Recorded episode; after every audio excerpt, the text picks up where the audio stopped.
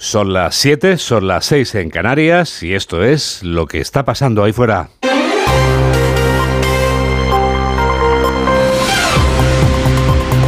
Onda Cero. Noticias fin de semana. Juan Diego Guerrero. Buenos días a todo el mundo. Este domingo va a ser frío o caluroso, va a ser seco o lluvioso. Mamen Rodríguez Astre. Pues lo que va a hacer es que vamos a empezar a sentir lo que veremos la próxima semana. Calorcito raro para estar en enero al llegar en muchas provincias a los 20 grados. Un potente anticiclón nos visita y ya lo notaremos a partir de hoy. Las altas presiones dejan un domingo estable en buena parte del país, salvo en Galicia donde un frente atlántico vuelve el cielo de color gris con lluvia en el extremo noroeste. Se recupera el termómetro, salvo en el sur. Las heladas pierden intensidad en el interior, pero seguirán siendo considerables en la Ibérica y Pirineos. Actualizamos las noticias en los titulares de apertura con José Manuel Gabriel. Pedro Sánchez preside hoy en A Coruña el Comité Federal del PSOE que va a ratificar los cambios en la Ejecutiva. Durante la convención política celebrada ayer, distintos ministros, como la portavoz Pilar Alegría, defendían la amnistía como una apuesta por mejorar la convivencia. Se ha mejorado la convivencia en nuestro país y desde luego con la ley de amnistía, que por supuesto la ley que presentamos, la proposición que presentamos, la hicimos convencidos de su constitucionalidad. Estamos seguros que vamos a seguir mejorando la convivencia, que será bueno desde luego para todos los ciudadanos. Núñez Feijóo y Alfonso Rueda clausuran hoy en Ourense la interparlamentaria del Partido Popular. La secretaria general Cuca Gamarra ha recriminado al PSOE su sometimiento al expresidente catalán Carles Puigdemont y sus socios de Esquerra y Bildu. Se está enterrando el programa histórico del Partido Socialista y se está asumiendo el teledirigido y dictado por Puigdemont. Pera Aragonés se compromete a conseguir un referéndum reconocido internacionalmente sobre la independencia de Cataluña. Lo ha anunciado en una reunión del Consejo Nacional de Esquerra donde ha sido elegido de nuevo como candidato a la presidencia de la Generalitat en las elecciones del año que viene. Sumar hace un llamamiento a la ciudadanía para que se manifieste en Santiago de Compostela en defensa del mar. Un centenar de organizaciones ecologistas y de defensa del mar han convocado esta protesta después del vertido de pellets que está afectando a la costa gallega. Han confirmado su asistencia a los candidatos de Sumar, del BNG y del Partido Socialista. El Ministerio de Sanidad reivindica un esfuerzo de las comunidades autónomas para hacer más atractiva la atención primaria. Ayer tenían lugar las pruebas para acceder a una de las 11.607 plazas de formación sanitaria especializada, así como los exámenes para médico interno residente. Decenas de miles de personas salen a las calles de más de un centenar de ciudades españolas para pedir el fin del genocidio contra el pueblo palestino. Los manifestantes han denunciado la crueldad de los ataques que han causado ya más de 30.000 víctimas mortales. La marcha más numerosa ha tenido lugar en Madrid, donde se han reunido unas 25.000 personas. Más de 200.000 personas se han manifestado en Alemania contra la ultraderecha. Se han convocado más de 90 actos de protesta tras la reunión de miembros de Alternativa por Alemania con extremistas y neonazis para estudiar la expulsión del país de millones de extranjeros. Fallece la senadora colombiana y defensora de los derechos humanos Piedad Córdoba. Córdoba ha muerto en Medellín a los 68 años de edad a consecuencia de un infarto. Sirvió de mediadora para la liberación de varios secuestrados por la guerrilla de las FARC. Tras ser inhabilitada, regresó a la política de la mano del actual presidente colombiano Gustavo Petro. Deportes. El Barcelona logró ayer la Supercopa de España femenina tras imponerse al Levante por 7 a 0. En la liga se dieron estos resultados: Rayo Vallecano 0, Las Palmas 2, Villarreal 1, Mallorca 1, Valencia 1, Athletic de Bilbao 0 y Celta de Vigo 0, Real Sociedad 1. Tenemos toda la radio por delante. 7 y 4, 6 y 4 en Canarias, la vicepresidenta Teresa Rivera, que no ha parado de cosechar críticas de la oposición o de los jueces por señalar al juez que quiere imputar a Puigdemont, asciende en el escalafón de su partido, porque es una de las nuevas caras de la dirección del PSOE. Pedro Sánchez preside esta mañana el Comité Federal que aprobará el diseño de la nueva dirección del partido, en la que Esther Peña se convertirá en nueva portavoz del PSOE. Los socialistas cerrarán este mediodía la conferencia política que celebran en Palexco, donde María Jesús Montero lograba atraer para sí los focos desviándolos de Teresa Rivera, aunque fuera a costa de hacer alusiones al aspecto físico de uno de sus contrincantes. En A Coruña está el enviado especial de Onda Cero, Ignacio Jarillo. Pedro Sánchez cierra hoy la convención política de A Coruña haciendo doblete porque además hay comité federal para incorporar a nuevos ministros a la dirección del partido, entre ellos a Teresa Rivera, la ministra quien la portavoz defendía tras sus críticas al juez García Castellón por perseguir a Puigdemont. La vicepresidenta intentó trasladar también la misma posición que desde el gobierno llevamos eh, ejecutando, si me permite, desde el primer día. Debate político a veces desahogado en los foros abiertos, como en estas palabras de la número 2 y ministra Montero. Unas declaraciones de, de este hombre que habéis mandado para allá, para Madrid, del que tiene menos pelo, este del Tellado. Y poco debate sobre la amnistía, que solo se hablaba de ella en pasillos, con mensajes a medio tono como el del catalán Salvador Illa. Hemos impulsado una ley para mirar hacia adelante, para que avancemos y para la normalización institucional, política y social de Cataluña. Y otros momentos para la emoción política con el líder vasco Eneco Andueza contestando a la derecha que les acusa de filo etarras por pactar con Bildu. Nunca permitáis que nadie hable en esos términos de los socialistas. Fuimos nosotros. La historia de este país está escrita con sangre socialista. El PSOE lanza desde hoy su nueva carrera electoral en Galicia, de nuevo con el reto de dar un vuelco a las encuestas con su candidato Gómez Besteiro. Ese vuelco a las encuestas se antoja como uno de los 12 trabajos de Hércules, pero la política es el arte de no confiarse. Por eso el Partido Popular procura no descuidarse en Galicia y no descuidar la valiosa mayoría absoluta que mantiene en el Parlamento de Santiago de Compostela. Alfonso Rueda, candidato del PP a la presidencia gallega, clausurará este mediodía la interparlamentaria que su partido celebra en Expourense, escoltado por Alberto Núñez Feijó. El líder del PP intervendrá ante los suyos defendiendo una respuesta política a las maneras que emplea el PSOE de Pedro Sánchez para justificar la ley de amnistía a toda costa. Los dirigentes del PP respondían este sábado a dos vicepresidentas del Ejecutivo. En Ourense tenemos a un enviado especial de Onda Cero, José Ramón Arias. La reunión interparlamentaria de los populares en su primera jornada sirvió para referirse a dos vicepresidentas del gobierno. En primer término, la tercera, Teresa Rivera, por sus ataques al juez García Castellón. La número dos del partido, Cuca Gamarra, adelanta que en lugar de cesarla, seguramente será premiada por Sánchez. Porque lo que no cabe es que aquello que hasta el propio socialismo denunciaba en relación a Podemos y a sus socios cuando hablaba de jueces fachas o fachas con toga, ahora sean ellos mismos los que han asumido este discurso del independentismo. En cuanto a la vicepresidenta primera, fue el portavoz parlamentario Miguel Tellado el encargado de darle réplica después de que Montero se refiriera a él de forma despectiva como el de las gafas y el poco pelo. El Partido Socialista está muy nervioso, está muy preocupado por lo que están haciendo y la reacción de la sociedad en su conjunto contra la tramitación de la ley de amnistía y creo que eso explica bueno, pues el comportamiento de la señora Montero que desde luego ha demostrado no estar a la altura del cargo que ocupa. Conclave del PP que se celebra a 150 kilómetros del que reúne a los socialistas en Coruña, una reunión en la que según los populares se están cambiando los principios de Suresnes por los de Waterloo. La campaña electoral oficiosa ha comenzado en Galicia. Y esa campaña ha llevado a Yolanda Díaz hasta Vigo. La líder de Sumar se reunía este sábado con trabajadores del mar. Non se pode escribir o noso país sen as mulleres e os homes do mar. Hai que dar máis pasos adiantes. Os pasos adiantes teñen que ver con a vida dos traballadores e as traballadoras do mar. Que no acordo de goberno co SOE exiximos a incorporación deste catálogo de enfermidades profesionais. Eh, non é pequena cousa dicir que non é digno eh, que a xente do mar sufra o que está sufrindo nestes días, insisto, con enfermidades que son o que traen causa directa do seu exercicio laboral. Faltan cuatro semanas para que vuelva a haber elecciones en España, las autonómicas de Galicia.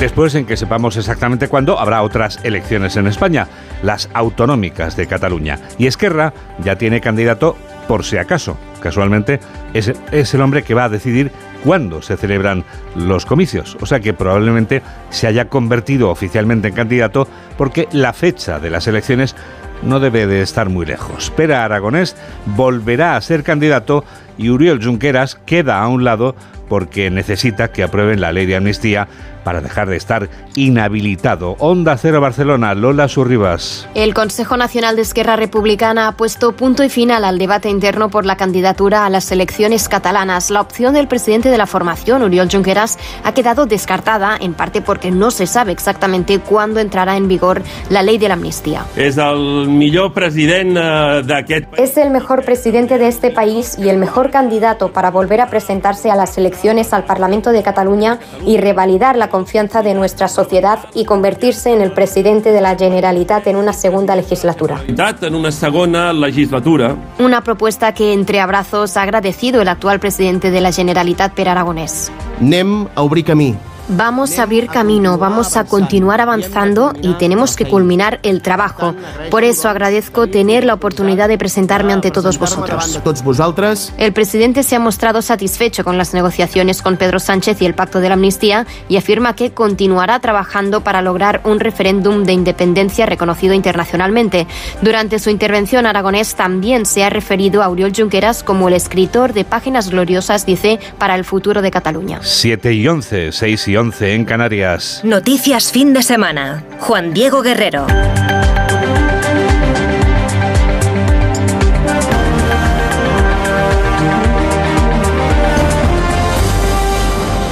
Varias decenas de miles de personas salían este sábado a las calles de un centenar de ciudades españolas bajo el lema de Paremos el genocidio en Palestina.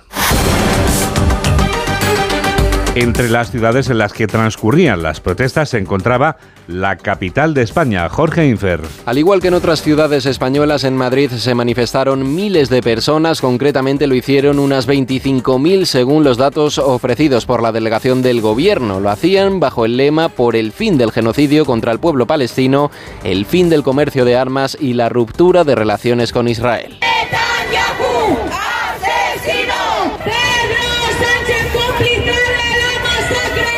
A la concentración acudieron diferentes figuras políticas como la secretaria general de Podemos, Ione Belarra, destacaba que la movilización se celebrara en un momento en el que, según ella, el gobierno de España está más cerca de involucrarnos en una guerra contra Yemen, al tiempo que lo critica por la inacción en la franja de Gaza, en la misma línea que Enrique Santiago, diputado por Sumar. El gobierno de España no ha hecho nada concreto para frenar este genocidio.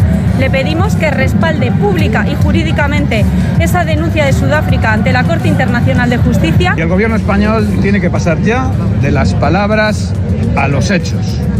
¿Y eso qué significa? Que España tiene que personarse e impulsar las acciones en la Corte Internacional de Justicia para de inmediato detener la acción de genocidio. En definitiva, esta manifestación ha tenido un gran respaldo social en la capital de España para denunciar las más de 25.000 muertes en el enclave palestino desde el pasado 7 de octubre. Ese 7 de octubre era cuando un brutal ataque terrorista de Hamas contra Israel desencadenaba la guerra de Gaza de la que hablamos ahora mismo. Tres meses y medio cumple hoy esta guerra desencadenada en Oriente Próximo. En Jerusalén son ahora mismo las 8 y 13 minutos de la mañana y hasta allí vamos a viajar para saber cómo despierta Oriente Próximo tres meses y medio después de que comenzara la guerra. Corresponsal de Onda Cero, Hanna Beris. Israel se halla en una dura encrucijada en el tema de la recuperación de los secuestrados aún en manos de Hamas y por otro lado el deseo de destruir la infraestructura armada de la organización. Y muchos se preguntan aquí si acaso ambas metas no son contradictorias. Anoche el portavoz del ejército israelí reveló imágenes de un túnel hallado en la zona de Janiunes en el cual está claro, inclusive con pruebas de ADN, que allí hubo 20 de los secuestrados mantenidos por Hamas, entre ellos una niña de 5 años.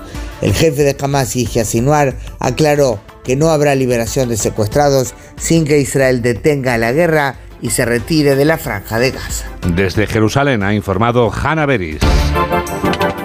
Están a punto de cumplirse 23 meses de la invasión rusa de Ucrania, casi dos años. La guerra desencadenada por esta invasión se encuentra en una fase en la que Ucrania recurre a los drones para combatir la ofensiva de Rusia en el este del país. Pero además les contamos la historia de la asociación Camino a Casa, una de esas historias inesperadas de esta guerra que se alarga. Corresponsal de Onda Cero en Rusia, Xavi Colás. Varias representantes de un colectivo de esposas de reclutados rusos para ir al frente, una asociación que se llama Camino a Casa, se han presentado en la oficina de campaña de Vladimir Putin en Moscú para exigir que sus maridos regresen del frente.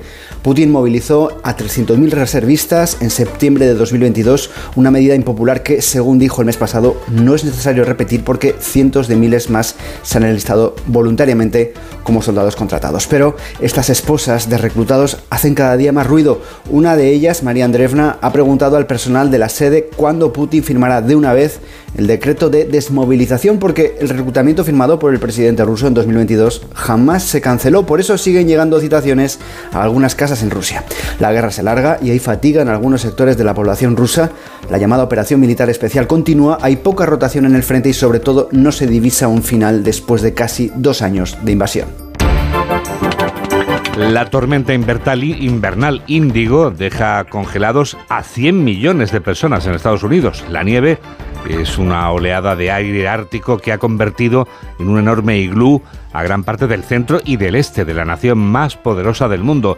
Informa la corresponsal de Onda Cero en Norteamérica, Laura Laplana. La ola de frío ártico continúa causando estragos con temperaturas gélidas, fuertes vientos, nieve y chubascos en toda la zona noreste del país, desde Montana hasta el centro de Florida. En Iowa, la sensación térmica ha llegado a los menos 28 grados. En algunas zonas entre Nueva York y DC se han acumulado hasta 12 centímetros de nieve. Pero sin duda este fin de semana está siendo especialmente duro en zonas donde no es habitual un frío tan intenso. Por ejemplo, en Memphis, Tennessee, han explotado las principales tuberías de agua de la ciudad a causa de las bajas temperaturas. A lo largo de la semana se han registrado al menos 60 muertes relacionadas con el temporal, muchas de ellas por hipotermia, pero también por accidentes de tráfico en carreteras heladas. Algunas ciudades han ido bajando las alertas meteorológicas y se espera que las temperaturas comiencen a subir a partir del lunes. 7 y 17, 6 y 17 en Canarias. Onda Cero, noticias fin de semana. El carnaval del que hablamos ahora no es un carnaval cualquiera, es uno de los más largos del mundo.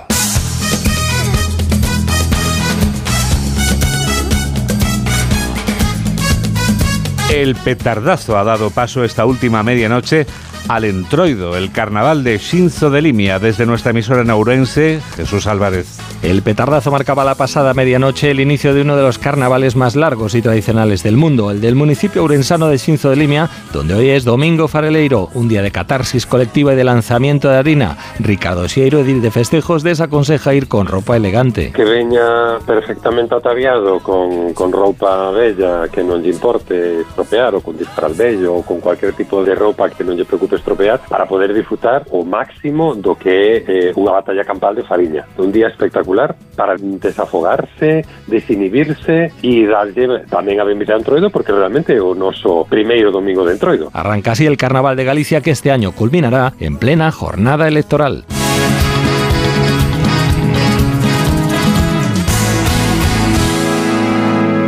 Y ahora que estamos en fin de semana...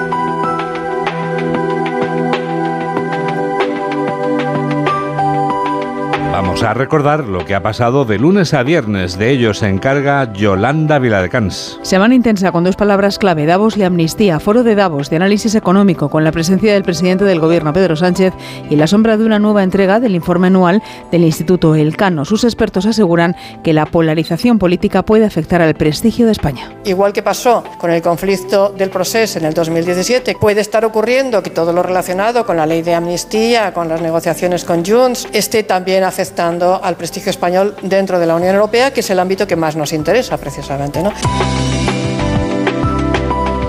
Foro de Davos que no pasó por alto la inflación. Con la proyección de Christine Lagarde, la presidenta del Banco Central Europeo ve probable una bajada de tipos en verano. Cima alcanzada se vislumbra el descenso, pero con cautela.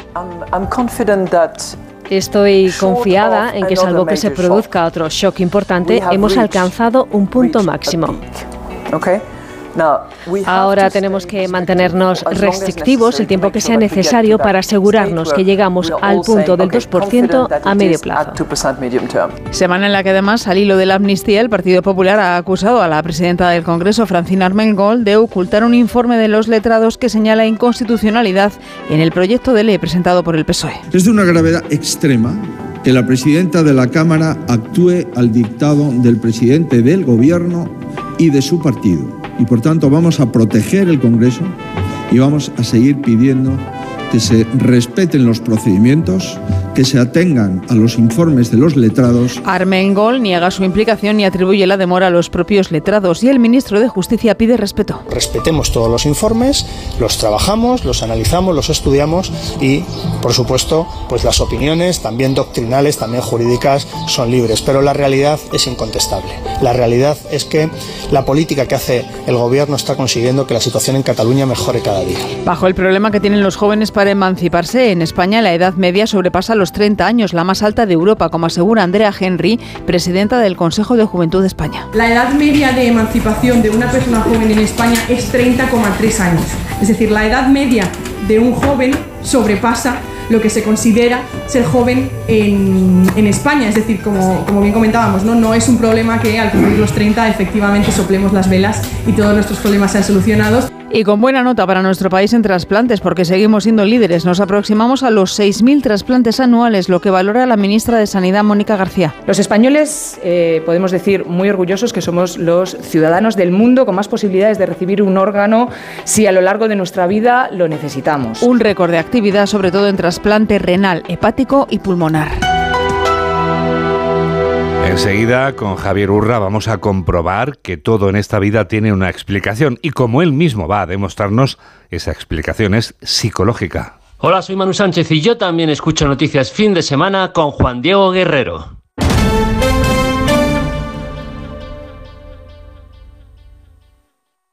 Carla, al viaje de Tokio al final no va el director. ¿Te interesa? Diez días, reuniones, cenas, karaoke, un spa. En la vida lo importante es saber aprovechar las oportunidades. Hay coches que solo pasan una vez, como el Citroën C3 desde 13.900 euros con entrega inmediata solo por esta vez y solo este mes. Citroën. Condiciones en citroen.es. Este domingo la liga te espera en Radio Estadio. Con el primer puesto en juego, el Real Madrid obligado a ganar en el Bernabéu al colista Almería y esperar hasta que termine el partido del líder, el Girona, que recibe al Sevilla.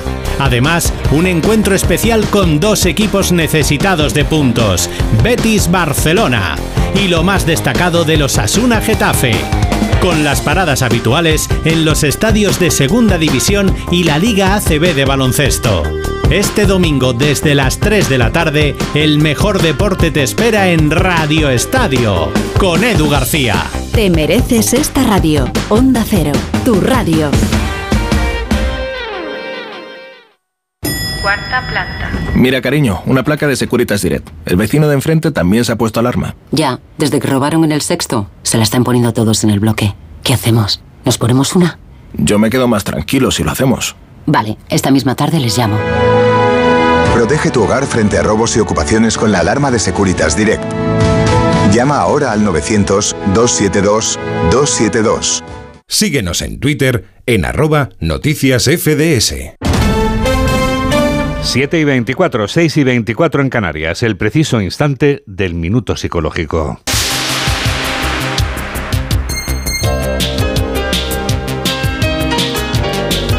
Javier Urra nos habla durante un minuto de cómo habitamos en el lenguaje. Vivimos y habitamos en el lenguaje. Y es que la vida del lenguaje es nuestra vida. Somos creadores, constructores del lenguaje, dejamos en heredad el lenguaje que debe ser, en lo posible, sabio, acogedor, cálido, amigable, esperanzado, amplio. Un lenguaje que transmita matices, que se asiente en la bondad, que se enriquezca en la ternura, en la compasión. El lenguaje, al igual que los seres humanos, es un ente orgánico, que varía, que se adapta a la demanda de los tiempos.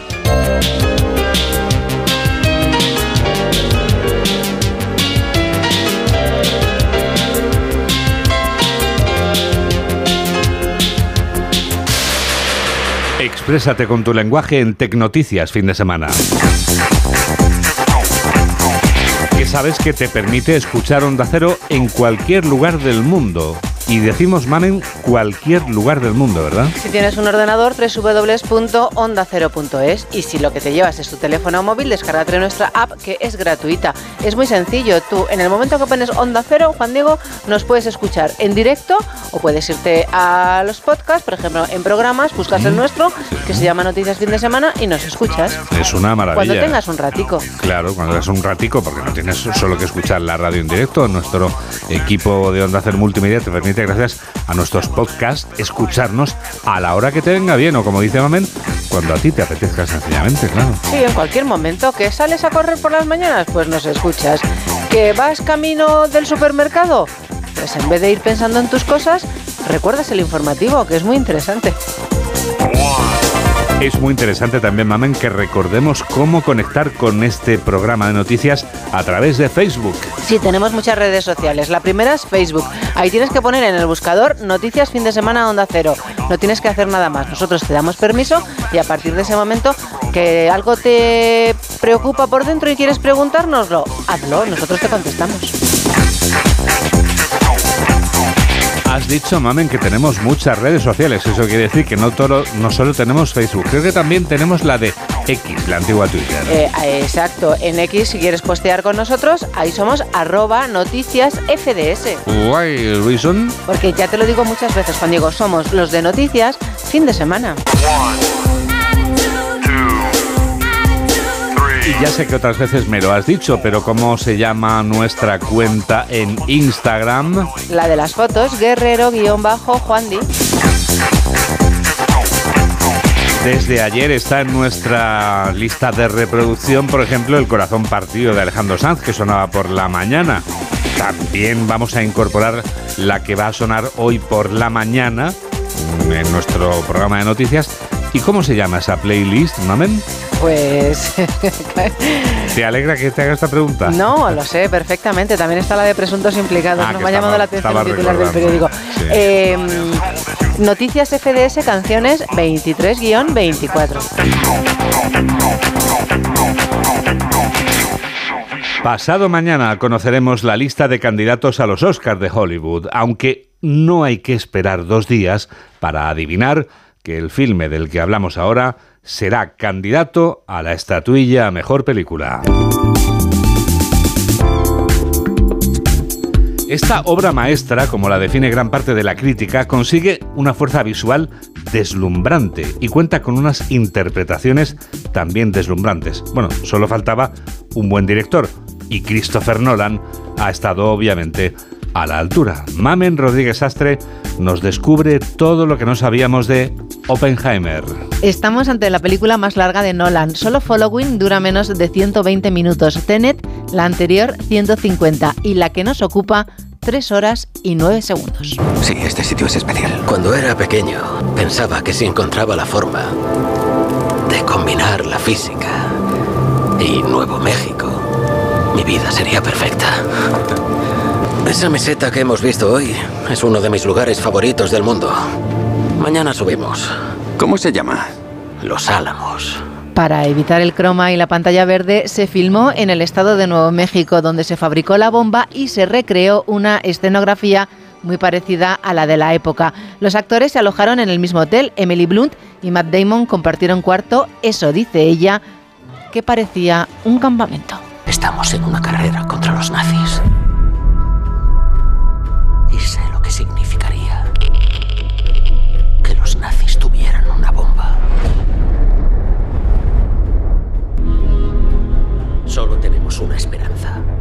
El mundo recordará este día.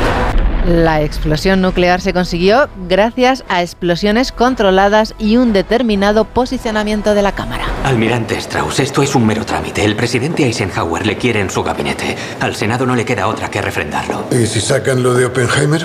Cuando saquen lo de Oppenheimer, conteste con sinceridad. Ningún senador puede negar que cumplió con su deber. Será incómodo. Resulta duro justificar toda una vida. El elenco es brutal, cuenta con cinco ganadores de un Oscar y tres nominados. 79 personajes tienen diálogo. ¿Imaginas el grupo de WhatsApp? Para uno de ellos, para Robert Downey Jr., es la mejor película en la que ha trabajado. Me han dicho que pasa ahí casi todas las tardes. Sabes, siempre me he preguntado por qué no lo incluyó en el proyecto Manhattan, el científico más brillante de nuestra época. De su época. Einstein publicó su teoría de la relatividad hace ya más de 40 años, pero nunca aceptó el mundo cuántico que ésta reveló. Dios no juega a los dados. Exacto. Y entre los extras hay varios científicos y la decisión del doble color es muy sencilla. El color explica la visión subjetiva del protagonista y el blanco y negro cuenta la realidad como lo vio el mundo. Tú eres el hombre que les ha dado el poder de autodestruirse. Y el mundo no está preparado. Murphy perdió mucho peso para igualar la silueta del estadounidense, complexión muy delgada debido al consumo de cigarrillos y pipas. 6, 5, 4, 3, 2,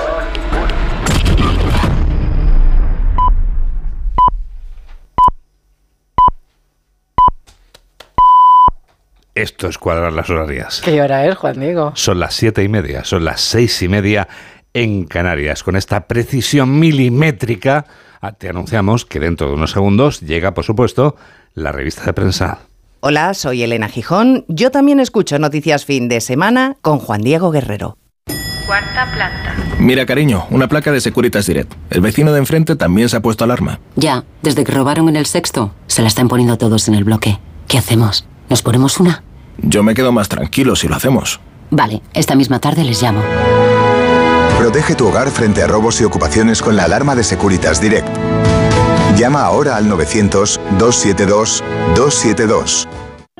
Esto de subirnos a los escenarios nos hace pensar que la gente no, estos están muertos por saber mi vida, no sé qué tal, y luego te das cuenta de que da igual, porque no le importas a nadie, la gente se va a su casa y le importa a su padre, su madre, pero tú no le importas. Lo de Évole con Z Tangana, esta noche a las nueve y media en La Sexta.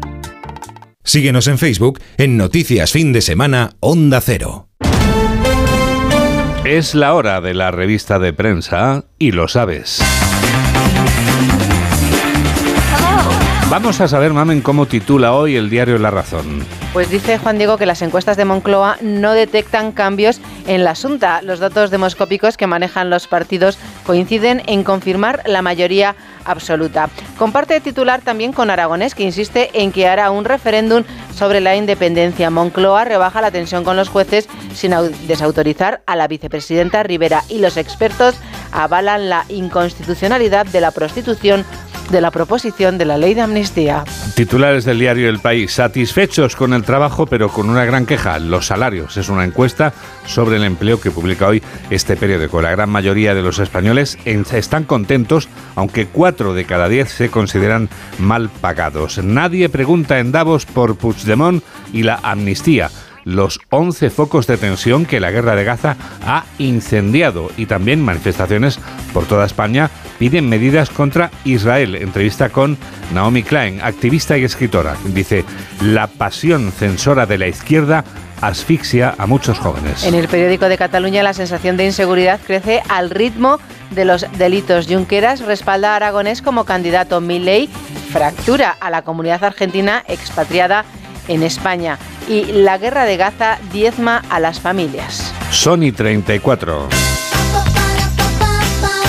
En el diario ABC, el fondo BlackRock ya es el primer dueño del IBEX con acciones en 19 grandes empresas. La mirada inocente de la guerra de Ucrania, niños de las zonas recuperadas tras la invasión rusa, retratan su vida como terapia para superar el horror. En el diario ABC también hay otros titulares, como por ejemplo, el gobierno deja sola a la vicepresidenta Teresa Rivera en su ataque a los jueces. Consolidar la continuidad histórica de la monarquía es el reto del nuevo jefe de la Casa del Rey. Suecia llama a filas a 28.000 jóvenes por el temor a un ataque ruso y Sainz no despeja las dudas sobre su futuro.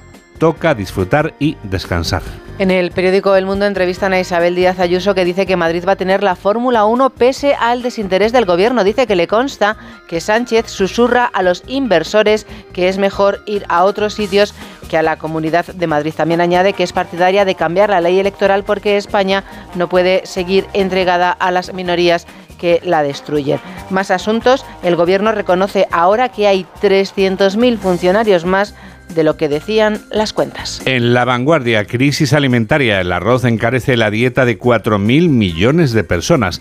El PSOE ve un atentado al Estado de Derecho. En la operación Cataluña, los socialistas responsabilizan al PP de un escándalo comparable al Watergate en sus maniobras contra el independentismo catalán. Alemania se moviliza contra la ultraderecha. La guerra de Ucrania, la vida provisional en Cataluña de más de 20.000 refugiados. Y si me preguntas qué ha hecho el Barça, ¿Qué habrá hecho el Barça? Juan pues Diego? fíjate, el Barça femenino que sigue arrollador es un equipo que curiosamente el Barça femenino ha ganado todos los partidos que lleva disputados de la liga. No ha empatado ni ha perdido ninguno. Y ayer ganaba la Supercopa de España frente al Levante y lo hacía con un resultado que no deja lugar a dudas sobre la superioridad de los blaugranas. 7 a 0. Pero, ¿qué más has encontrado, María del Carmen, en, esos- en esos suplementos y periódicos que no dejas de ojear en este estudio 2 de Onda Cero? Mira, me he encontrado un reportaje en el periódico La Razón, Juan ¿Ah, sí? Diego, que es limpiezas traumáticas. A ver, a ver, a ver. Nos han llegado a pedir presupuesto antes de cometer el crimen. ¿Qué me estás contando? ¿Qué te parece? Bueno. ¿A qué te recuerda esto? A Pulp Ah, Fiction, sí, señor Lobo. Pulp Fiction, el Sí, sí. es totalmente señor Lobo. Totalmente. Sí, sí. La especialidad de estas empresas es deshacerse del rastro que deja la violencia, la muerte en soledad o la enfermedad de Diógenes y no paran de crecer en la última década. El señor Lobo, sí, sí. Sí, sí. Dice, por ejemplo, nos llamaron para acudir a limpiar una casa dentro de Madrid Central que supuestamente tenía dos habitaciones y un baño y en la que habían acumulado, bueno, mucha basura tras la muerte del dueño. Bueno, pues fuimos para allá y de aquellas dos habitaciones salieron otras 14. Estoy viendo la fotografía en, lontananza casi porque en- en- no estamos hoy no estamos juntos, estamos un poco alejados, bueno, estamos a la distancia habitual en este estudio y veo esa fotografía. que corra al aire. Que corra al aire siempre, sí, sí. Tú ya sabes, Mari Carmen, que corra al aire. Hija mía, tú vamos, con tal de no rozarte con nadie, vamos.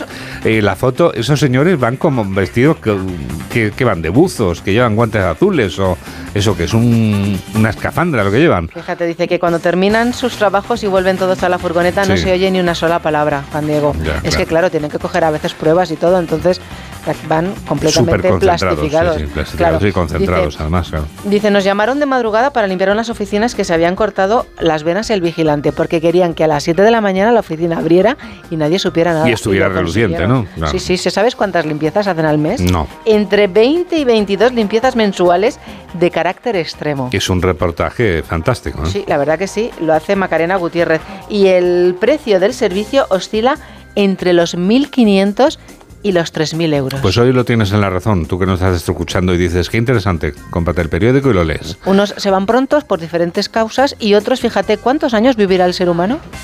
Pues no lo sé, tú me dirás, ¿Es posible que exista un límite a nuestra esperanza de vida? ¿cuál sería? Otros animales viven mucho más que nosotros, pero ¿dónde nos situamos los humanos? ¿Cómo te ves tú con 150? ¿Cuántas preguntas? ¿Y con 160? ¿Cómo te ves? Pues fíjate, en 1900 la media de vida era de 33,8 años. Mira cómo ha cambiado.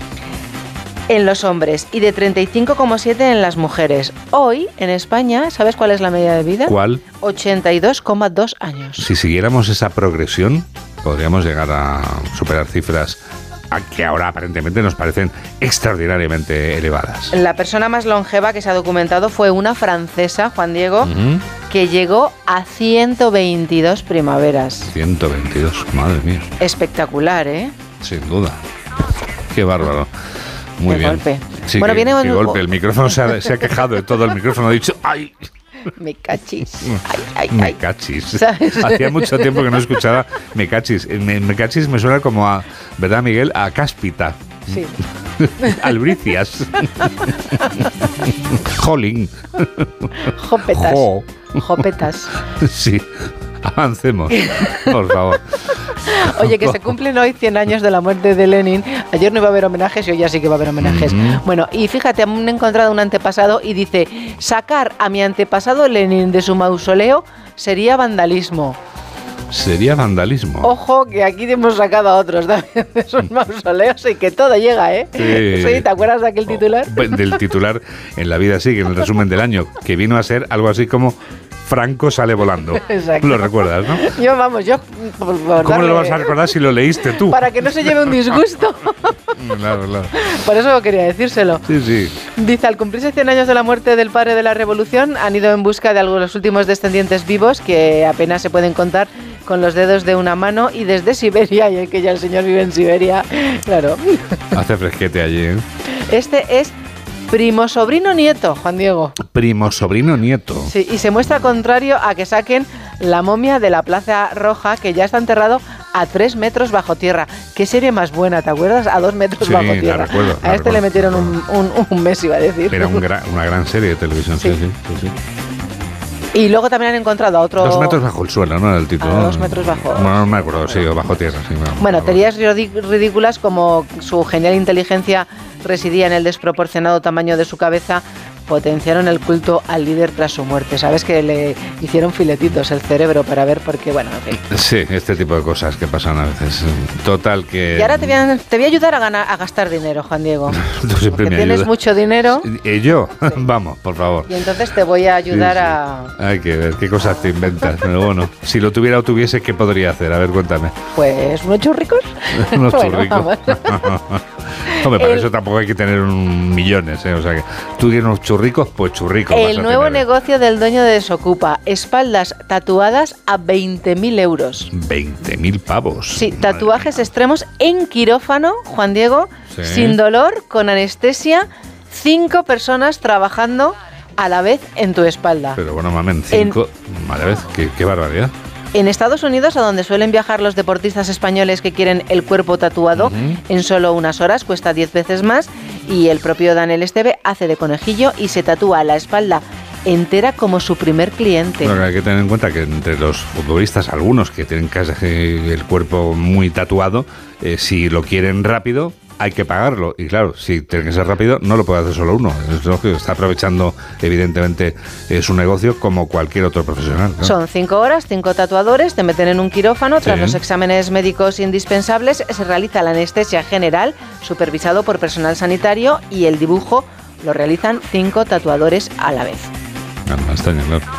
Espectacular, Son ¿eh? 10 manos en lugar de dos, obviamente, claro. Sí, ¿tú qué te pondrías así en toda la espalda? Es que como, como ¿No no, sabrías? no tengo tatuajes y nunca he- me ha llamado la atención, pero vamos, me fijo mucho en los de los demás, ¿no? Pero no sabría qué ponerme. Este que voy, aparece voy a pensarlo. Es como un puesto- mapa mundio que es, es que Sí, no lo veo bien. ¿eh? Sí, sí, este bueno, se ha puesto una señora, se ha puesto Ah, ya lo veo, sí. sí. un lobo. Hay una mezcla de Se ha personajes, ¿no? puesto, sí, se ha puesto como coletas, bueno, no sé lo que son. Un- una especie de collage en la espalda, ¿no? Tú, por ejemplo, eh, yo te veo a ti con la bandera del Betis de atrás.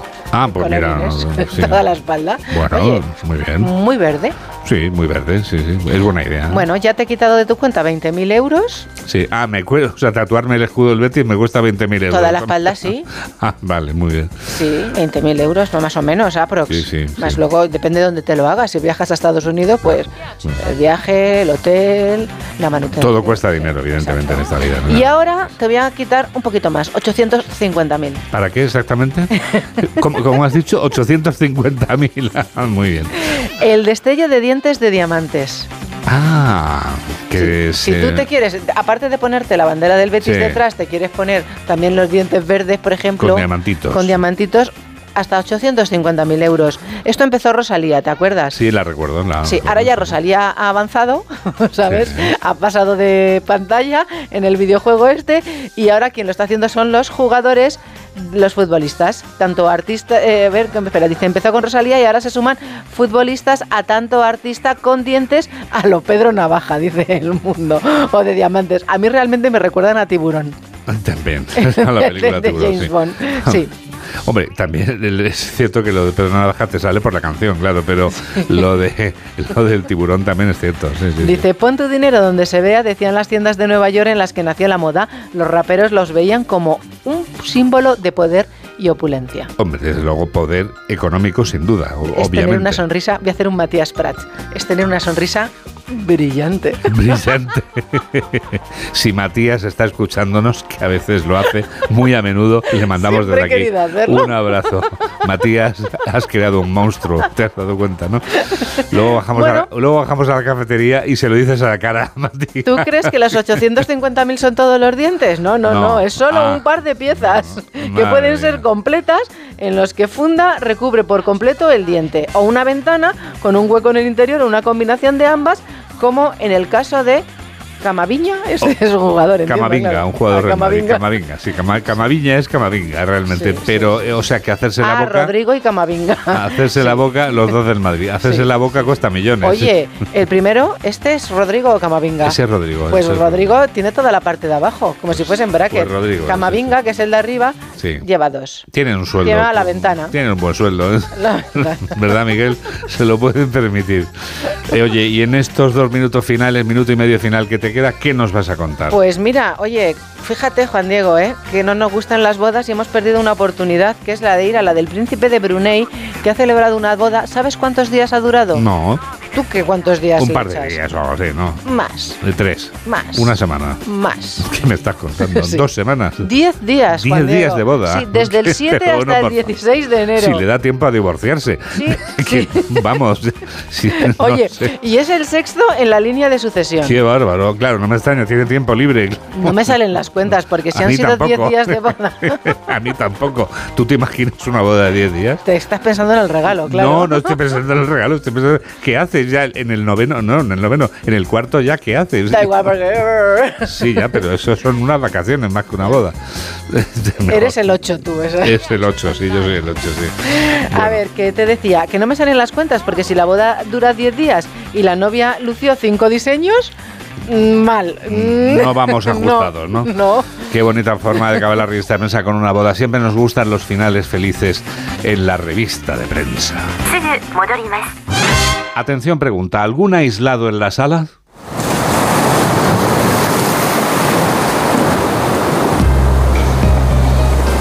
Tenemos dos en este programa de radio que siempre tiene presentes a los dos archipiélagos españoles cada semana, cada uno en su lugar. Gustavo de Dios, desde Onda Cero Canarias, y Elka Dimitrova, que es quien empieza hoy, desde Onda Cero Mallorca. Con permiso de mi compañero Gus, el aislado canario, que sepan los oyentes que incluso las Canarias tienen sus senadores. Me explico, todas y cada una de las islas, hasta el Hierro, están representadas en el Senado, con un sillón propio. Lo digo porque en Baleares tenemos una isla que es el único lugar de España que no cuenta con senador propio. Y nos lo han recordado partidos soberanistas que esta semana han evidenciado esta discriminación en una votación. Mes per Mallorca, con senador en la formación Sumar, el mallorquín Vicens Vidal, ha criticado directamente a la presidenta del Congreso, la mallorquina Francina Armengol, del Partido Socialista, de no apoyar la enmienda de su grupo que pretendía incluir la petición del senador por Formentera cuando se votaba la reforma de la Constitución. Para otro partido en las antípodas, pero también soberanista, en Baleares, el PI, es una vergüenza que Formentera sufra semejante discriminación y aislamiento. Lo tiene todo. Para muchos, el último paraíso del Mediterráneo, nuestra Pitiusa menor, un auténtico lujo sin presencia en la Cámara Alta. Y si hay que esperar a la próxima reforma de la Carta Magna, hay más probabilidades de que Formentera se independice que de conseguir un acuerdo. Esta semana hemos contado aquí en la radio lo siguiente. Un turista que quería teletrabajar durante unas semanas resulta que busca habitación en Arrecife, Lanzarote, va el tío y se mete en Airbnb y encuentra una habitación en un maravilloso espacio de coworking. ¿Co qué? Coworking. Esto es como los estudiantes de ADE le llaman ahora al piso de estudiantes de toda la vida, con muebles de mimbre y vajilla de la que te regalaban en los periódicos los domingos, cuando se vendían periódicos, claro. Bueno, cuando llega a Lanzarote va a la dirección, resulta que es un local comercial donde antes había una tienda de muebles y cuando abre la puerta se encuentra 22 casetas de campaña, sí, casetas de campaña, también conocidas como tiendas de campaña. El baño para todos es un cuarto con un váter. En Canarias ya te están pidiendo 1.000 euros por 35 metros cuadrados. Chicos y chicas, esto de la vivienda es la guerra. Si no lo tenemos claro ya,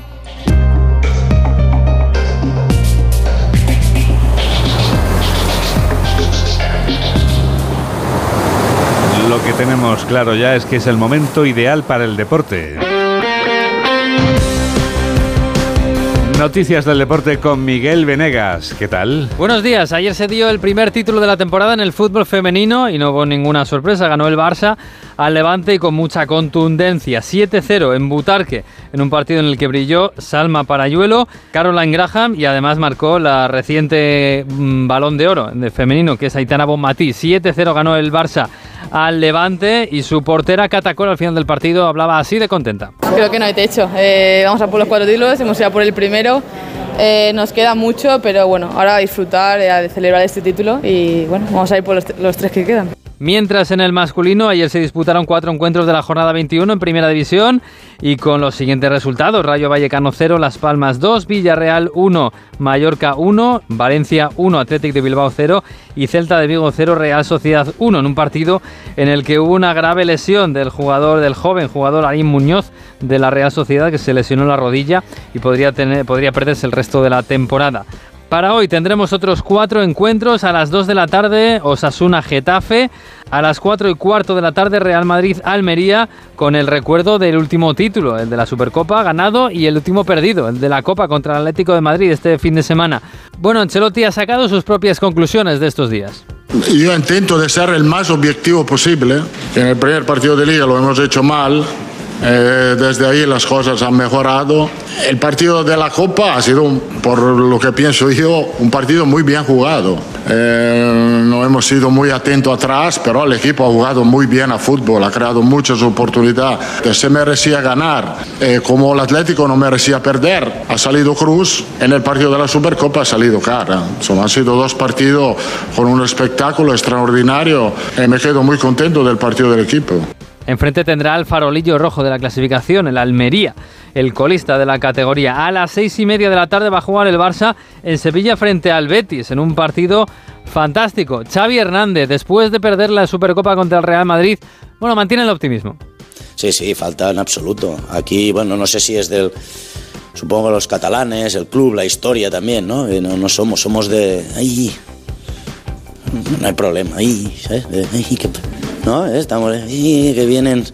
Y viene el Betis y el Atleti, ¿no? Me han preguntado ahí. Pues viene el Betis y el Atleti, pues oye, pues a competir es una oportunidad. Yo veo una oportunidad. Supongo que por el hecho de ser futbolista y de haber ganado muchas cosas también me da más tranquilidad, pero es que también he perdido muchas cosas, es que también las he perdido. Que sí, que el nivel de exigencia es lo aceptamos, pero que muchas veces falta positividad, sí, sí. Enfrente va a estar el Betis, el equipo de eh, Manuel Pellegrini, que espera así al Fútbol Club Barcelona. Si creemos que vamos a encontrar un Barcelona en crisis, creo que estaría muy equivocado. Tiene un plantel además estelar donde tiene muchísimas variantes, así que esperamos a un rival eh, duro, como siempre son los equipos como Barcelona, Atlético de Madrid o Real Madrid. Y a las 9 de la noche el día se cerrará con otro partidazo en Girona. El líder de la clasificación, la gran revelación de la temporada, va a recibir al Sevilla. Además, en segunda división, ayer se disputaron seis encuentros: Albacete 0, Alcorcón 1, Amorebieta 0, Eldense 2, Zaragoza 2, Andorra 0, Español 2, Villarreal B 1, Tenerife 1, Sporting 2 y Racing de Ferrol 1, Oviedo 3. Para hoy a las 2 de la tarde, Racing Cartagena, a las 4 y cuarto, Mirandés Levante, 6 y media, Huesca Eibar y a las 9 de la noche, Elche Real Valladolid. Y fuera de España, ayer tuvimos otro triste caso de racismo en el fútbol, en el fútbol italiano, en Friuli, en el partido Udinese y Milan. Al portero del Milan le insultaron de forma racista, el partido tuvo que pararse. El portero Mike Mañán eh, quiso marcharse, no quería jugar y al final entre todos acabaron convenciéndole para seguir el partido y el partido se disputó. Al final ganó el Milan, pero después del encuentro el portero habló así ante los medios de comunicación denunciando que hay que hacer algo contra el racismo. Han hecho sonidos de mono. No es la primera vez que me pasa a mí y a otros jugadores. Para que lo entienda el árbitro y todos, tenemos que reaccionar así y hacer una declaración a la policía. No, de verdad que no quería jugar. He dicho a todos que no quería jugar más. Pero somos una familia y no podía dejar a mis compañeros así. Pues así está el fútbol y el deporte en España y en Europa y en el mundo. Esta tarde, como siempre, a partir de las 3, Radio Estadio con Edu García. Este domingo la liga te espera en Radio Estadio. Con el primer puesto en juego, el Real Madrid obligado a ganar en el Bernabéu al colista Almería y esperar hasta que termine el partido del líder, el Girona, que recibe al Sevilla. Además, un encuentro especial con dos equipos necesitados de puntos, Betis Barcelona y lo más destacado de los Asuna Getafe. Con las paradas habituales en los estadios de Segunda División y la Liga ACB de baloncesto. Este domingo desde las 3 de la tarde, el mejor deporte te espera en Radio Estadio, con Edu García. Te mereces esta radio. Onda Cero, tu radio. 8 menos 5, 7 menos 5 en Canarias. Actualizamos las noticias en los titulares de cierre con José Manuel Gabriel y Mamen Rodríguez Astre. Pedro Sánchez preside hoy en A Coruña el Comité Federal del PSOE que va a ratificar los cambios en la Ejecutiva. Durante la convención política celebrada ayer, distintos ministros y dirigentes socialistas han defendido la amnistía como una apuesta por mejorar la convivencia. Núñez Feijó y Alfonso Rueda clausuran hoy en Ourense la interparlamentaria del Partido Popular. Los populares han recriminado al Partido Socialista su sometimiento al expresidente catalán Carles Puigdemont y sus socios de Esquerra y Bildu. Pero Aragonés se compromete a conseguir un referéndum reconocido internacionalmente sobre la independencia de Cataluña. Lo ha anunciado en una reunión del Consejo General de Esquerra, donde ha sido elegido de nuevo como candidato a la Generalitat en las elecciones de 2025. Sumar hace un llamamiento a la ciudadanía para que se manifieste hoy en Santiago de Compostela en defensa del mar. Un centenar de organizaciones ecologistas y de defensa del mar han convocado esta protesta después del vertido de pellets que está afectando a la costa gallega. El Ministerio de Sanidad reivindica un esfuerzo de las comunidades autónomas para hacer más atractiva la atención primaria. Ayer tenían lugar las pruebas para acceder a una de las 11.607 plazas de formación sanitaria especializada, así como los exámenes para médicos internos residentes. Decenas de miles de personas salen a las calles de más de un centenar de ciudades españolas para pedir el fin del genocidio contra el pueblo palestino. La marcha más numerosa ha tenido lugar en Madrid, donde se han reunido unas 25.000 personas. Más de 200.000 personas se manifiestan en Alemania contra la ultraderecha. Se ha convocado más de 90 actos de protesta tras la reunión de miembros de Alternativa por Alemania con extremistas y neonazis para estudiar la expulsión del país de millones de extranjeros. Deportes, el Barcelona logró ayer la Supercopa de España femenina tras imponerse al Levante por 7 a 0. Y en la liga se dieron estos resultados: Rayo Vallecano 0, Las Palmas 2, Villarreal 1, Mallorca 1, Valencia 1, Athletic de Bilbao 0 y Celta de Vigo 0. Real Sociedad 1. Y en cuanto al tiempo, para hoy se espera un aumento generalizado de las temperaturas en todo el país que será notable en áreas del extremo norte peninsular. Por contra, también se espera que sigan las heladas significativas en el entorno de los sistemas central e ibérico y en el este de la meseta norte. Predominio de cielo despejado, salvo en Galicia. Tú también escuchas este programa de noticias que produce Mamen Rodríguez Astre y que realiza Miguel Jurado aquí en Onda Cero, tu radio. ¿Cómo pasa el tiempo? Nos despedimos ya con una canción por la que será recordado eternamente Gabinete Caligari. La banda de Jaime Urrutia incluía este número musical en su álbum Camino Soria, considerado el mejor de su carrera y uno de los mejores de la historia del pop español. Pero no nos pongamos trascendentes, porque el encanto de esta melodía reside precisamente en que es capaz de convertir en trascendente algo tan aparentemente intrascendente como una estancia de hotel. Claro que la estancia es en la suite nupcial donde hablamos de la vida de los dos y, cómo no, del amor. Yo en pijama y ella no. Gracias por estar a ese lado de la radio, en la que enseguida comienza por fin no es lunes con Isabel Lobo, como siempre, con nuestros mejores deseos para este domingo. Que la radio te acompañe. Adiós.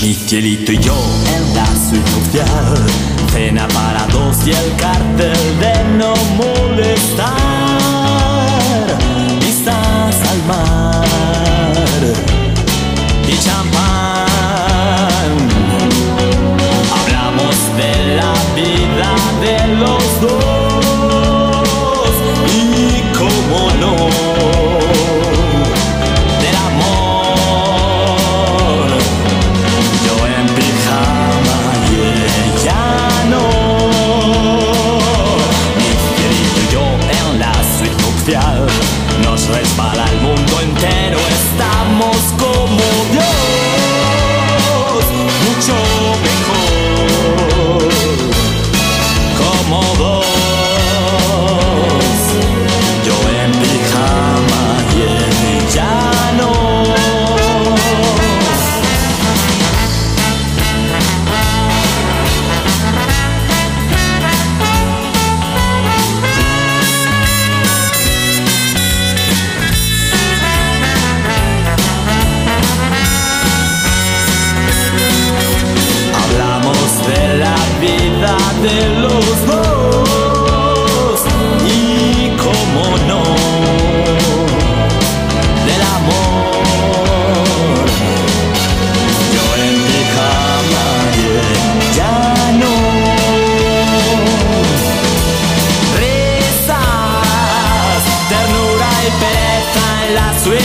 Yeah.